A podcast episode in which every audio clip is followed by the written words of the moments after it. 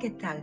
Bienvenidos a Shuma 360 grados, salud humana.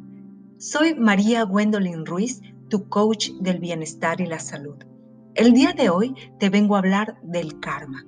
Toma papel y lápiz y no te pierdas ninguna de estas estrategias que te voy a mencionar. Siete estrategias para deshacerte de tu mal karma. El karma pesado puede atraparnos en los mismos patrones de siempre al atraernos hacia los mismos tipos de personas, trabajos, enfermedades, eventos, accidentes y cargas innecesarias. Una ruptura muy necesaria en el ciclo kármico puede ocurrir cuando analizamos nuestro karma personal y tomamos los pasos necesarios para resolverlo. Pon en práctica estas siete estrategias para deshacerte de tu karma actual y manifestar una nueva realidad. ¿Están listos? Número uno, identifica tu karma. Cada uno de nosotros está ligado a un karma único que nos encierra en circunstancias no deseadas. El primer paso para revertir tu karma es identificar las áreas de tu vida que se sienten estancadas. ¿Es tu carrera que parece que no puedes despegar? ¿O una relación amorosa que simplemente no avanza? ¿Has estado sufriendo las mismas luchas con ciertos miembros de la familia durante demasiado tiempo? Reflexiona honestamente sobre tus obstáculos y comprende dónde radica tu problema. Escribe en un diario la pregunta, ¿cuándo y cómo empezó todo esto? Este es el primer paso para desenredarte de tus nudos kármicos y avanzar hacia tu verdadero potencial. Y eso significa que encontrarás la raíz del problema. Número 2. Romper los lazos con personas tóxicas. La vida es bastante complicada, ¿no crees? No dejes que las personas equivocadas la compliquen aún más. Si la energía de otra persona se siente negativa, no te gusta y constantemente te inflige estrés, te debes a ti mismo y a tu karma dejar que ellos sigan su propio camino de vida.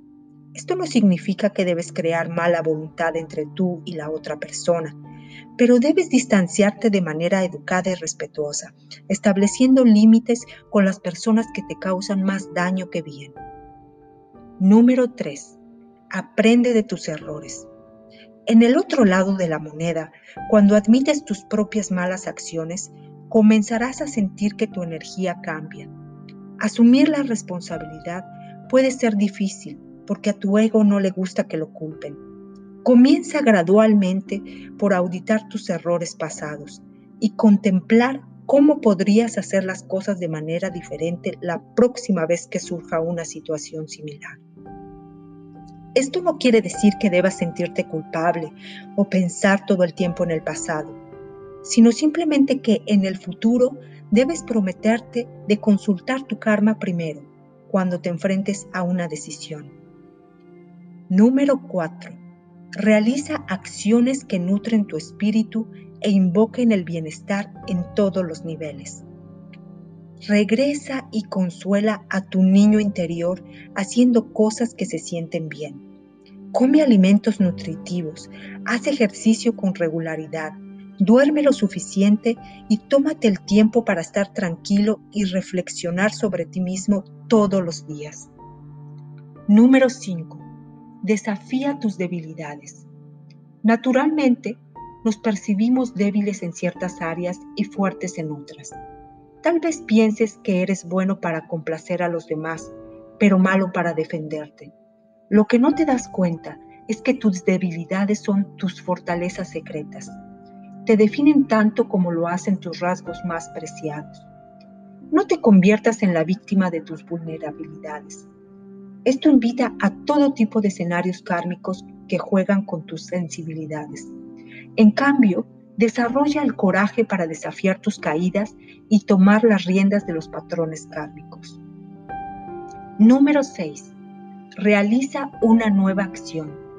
A veces estamos tan estancados en una determinada forma de ser que no vemos sus obvios inconvenientes.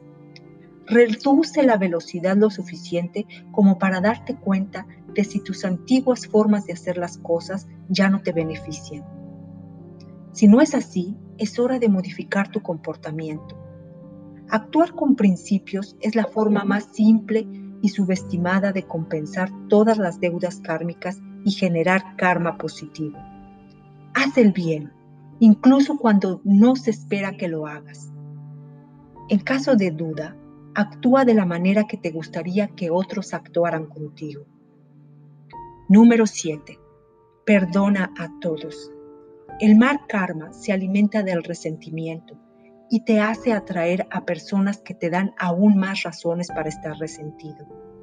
A menudo nos preguntamos por qué no podemos escapar de la rueda de la negatividad. Es porque evitamos la verdad que son nuestras mismas emociones que nos llevan a esos ciclos. Perdonar es despegarse de la ira, la amargura y la frustración que albergas internamente. Cada persona está librando sus propias batallas kármicas.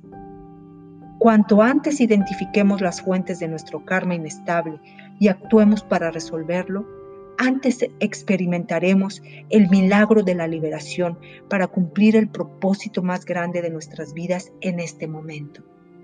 Espero que estas siete estrategias te hayan servido y que de ahora en adelante trabajes para tener un karma lleno de luz. Que tengas un hermoso día. A la próxima.